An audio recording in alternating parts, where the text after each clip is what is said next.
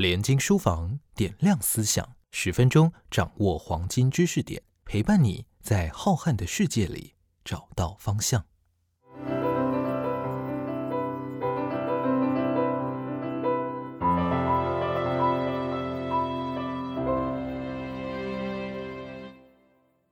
各位听众，大家好，我是清华大学的退休教授彭明辉。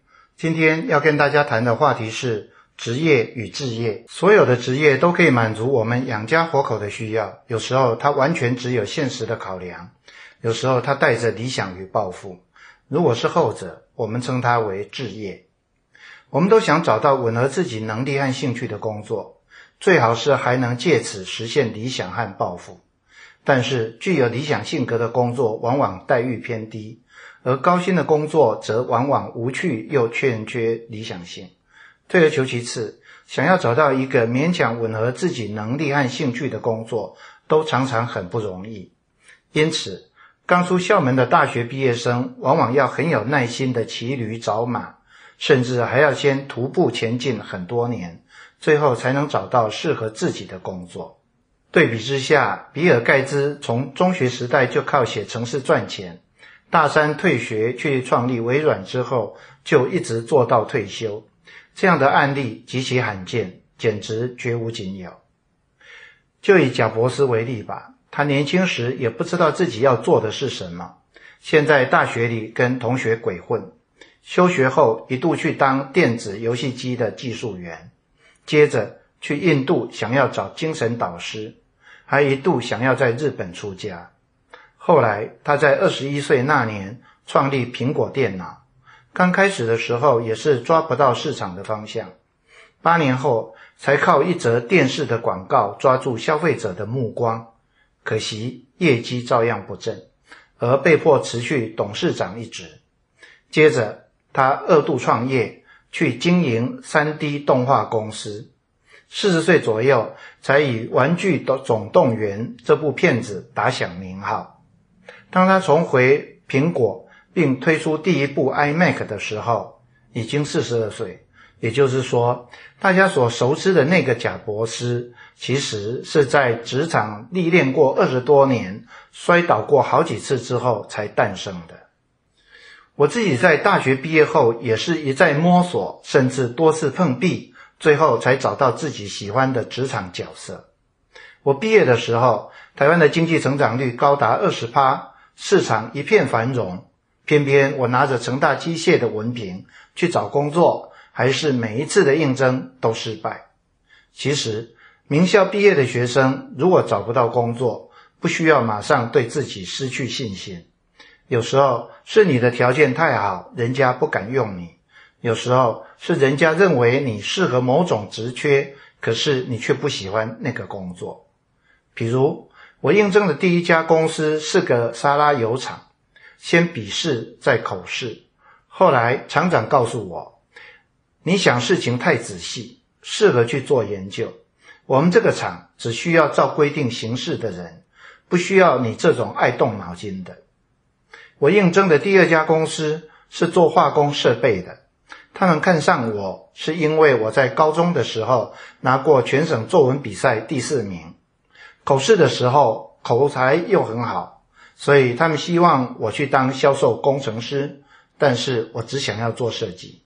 多次应征失败后，我对自己彻底失去信心，竟然跑去应征一个很小的鞋厂，整个工厂只有一个国小毕业的老板兼工人，老板娘负责会计出纳和文书。老板的妈妈负责打扫和倒茶水，而我应征的工作头衔是厂长，结果连这样的工作都没应征上。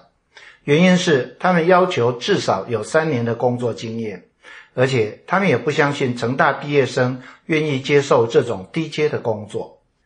台湾的老板喜欢用有工作经验的人，可以马上投入生产替他赚钱。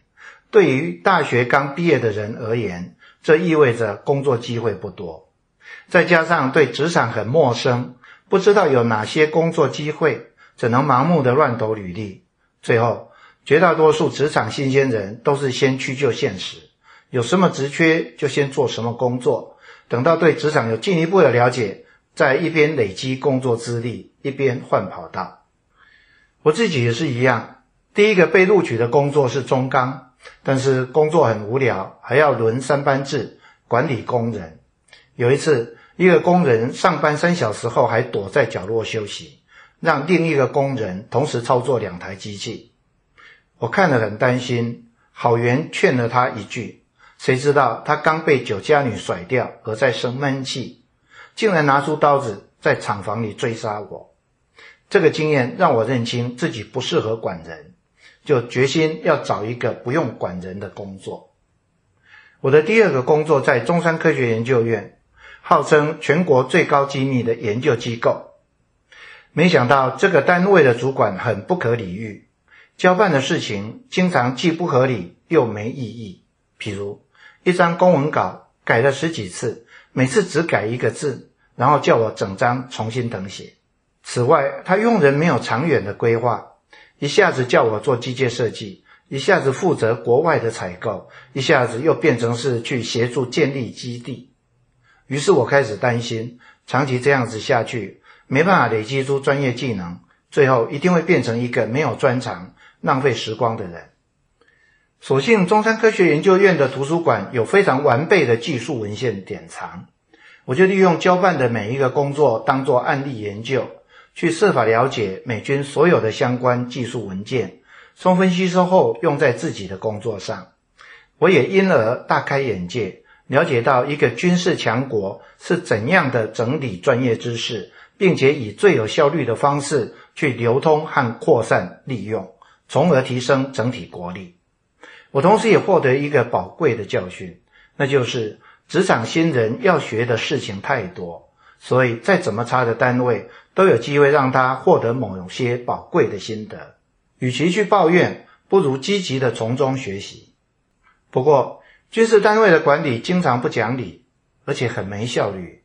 我觉得长此下去，只是在浪费自己的青春。于是我决定要换一个不需要管人，也不需要被人管的工作。想来想去，这样的工作只有一种，就是当大学老师。于是。我积极准备硕士班入学考，并且在念完硕士班后留在清华大学当讲师。后来又为了配合学校的政策而不得不出国念博士。当老师既是我喜欢的，又是很有意义的。每次上课的时候，我都会看着学生的表情和眼神，当他们露出惊喜、豁然开朗或陶醉的表情时，我就知道这一堂课我又照亮了他们思想的一个角落。或者在他们心里点燃了一把火。不过，只要是有钱可以领的工作，就是会有让人烦心不愉快的地方。系里的行政工作与会议经常是无聊琐碎而浪费时间的。上课时碰到鬼问的学生更是气愤。然而，教书还是我心目中最优先的志业，因为我为他付出的时间几乎都是我认为值得的。我为他所做的事也绝大部分是有意义的。他不仅给我养家活口的收入，也局部的满足了我对意义感的需要。我的博士生毕业以后都在科学园区工作，薪水是我的数倍到数十倍，但是给我再多钱也无法换取我在工作上所换得的意义感。大学毕业的时候，一个老师送我们一段终生受用的话：工作本来就不好玩，所以老板才会付你钱。工作如果好玩，老板哪需要付你钱呢？要不然你想想看，去迪士尼乐园玩，是你付钱买入场券，还是人家付钱请你进去玩？每次只要工作不顺心，我就会想起这一段话，并且跟自己说：你拿薪水就是为了忍受这样的事。每一行都有每一行的难处。我最喜欢教的是哲学，但是哲学系的同事却告诉我，上课时很多学生都没精打采。相较之下，不管是机械系的课或者中式教育的课，我的学生绝大部分是聚精会神的在听讲。天底下没有完美的工作，即便是置业，也会有你不喜欢而不得不去忍受的部分。只要工作能带给你一点点意义感的满足，也有你所喜欢的成分，就不要太挑剔。很多时候。平心静气的做完一件不喜欢的工作，其实比整天抱怨发脾气还更省时，也更省心力。